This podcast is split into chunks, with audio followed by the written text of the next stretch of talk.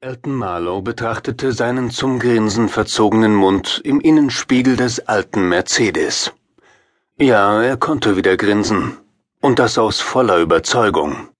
Ihm war es gelungen, den Spieß einfach umzudrehen. Er war wieder frei und konnte agieren. Dennoch spürte er immer noch einen Druck in seiner Magengegend. Die eigentliche Aufgabe hatte er nicht erfüllt. Dieser Connolly lebte noch.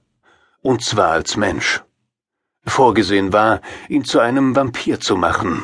Doch das war ihm und Sina nicht gelungen. Und Elton Marlowe musste zugeben, dass er Johnny Connolly unterschätzt hatte. Zunächst musste er weg aus Welling, dem Kaff, in dem ein Dorfsheriff namens Matt Franklin diesen Connolly mit auf sein Revier genommen hatte. Das war zwar nicht vorgesehen gewesen, aber ändern konnte es Elton auch nicht mehr. Er würde aber an Johnny Connolly herankommen. Das hatte er sich fest vorgenommen.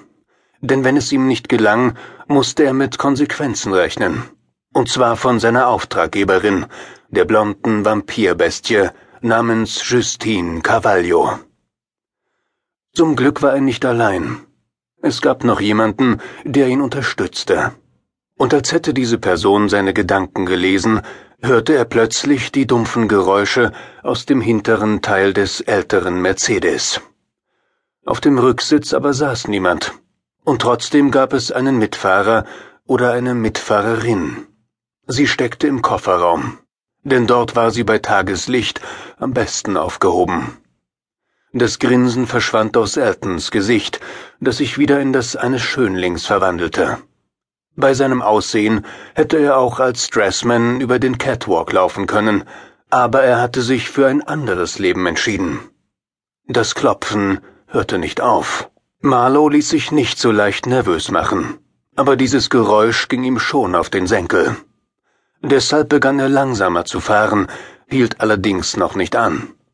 Dafür beobachtete er den Himmel, der sich wie ein riesiges graues Tuch über die Erde gelegt hatte.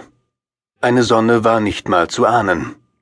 Die Helligkeit des Tages glich mehr einer Dämmerung, und da kein Sonnenstrahl die Erde berührte, war dieses Wetter auch für gewisse Personen fast perfekt.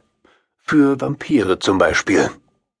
Elton fluchte und er wusste zugleich, dass er anhalten musste. Lange würde er das Klopfen nicht mehr aushalten können. Der Ort lag zwar hinter ihm, aber es gab in der Nähe so etwas wie ein Industriegelände, das vor allen Dingen von einer Firma beherrscht wurde. Es war eine hohe Halle, die einem bekannten Möbelunternehmen als Lager diente. Sie war schon aus der Ferne zu sehen, und jetzt war die weiß gestrichene Halle mit riesigen Gesichtern einer vierköpfigen Familie deutlich zu sehen. Sprechblasen vor den Lippen machten dem Betrachter klar, dass sich die Familie auf ihre neuen Möbel mehr freute als auf Weihnachten.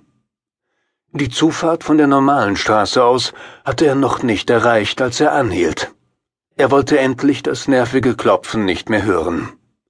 Sina Wang musste zur Vernunft gebracht werden. Es war ein Vorgang, bei dem er nicht unbedingt gesehen werden wollte. So suchte er zunächst die Umgebung ab, bevor er ausstieg und auf den Kofferraum zuging. Der Wind hatte wieder aufgefrischt. Zugleich war es wärmer geworden. Eine Südströmung brachte einen warmen Wind auf die Insel.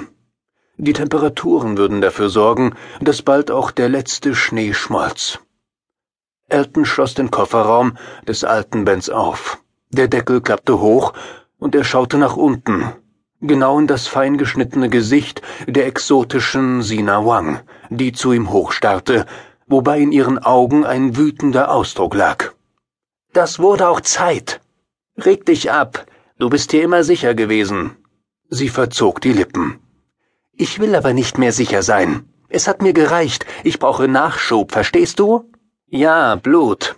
Sehr richtig, ich brauche Blut. Ich will nicht austrocknen, verdammt nochmal. Elton Marlowe ärgerte sich über das Verhalten seiner Begleiterin. Was soll das Gerede? Schau dich um. Noch ist deine Zeit nicht gekommen. Es wird noch eine Weile dauern, bis es dunkel wird. Das weiß ich, aber ich lasse mir von dir nicht sagen, was gut oder schlecht für mich ist. Sina Wang veränderte ihre Haltung. Sie wollte sich nicht mehr verbergen und endlich ihren Durst löschen, Und das mit einem besonderen Saft.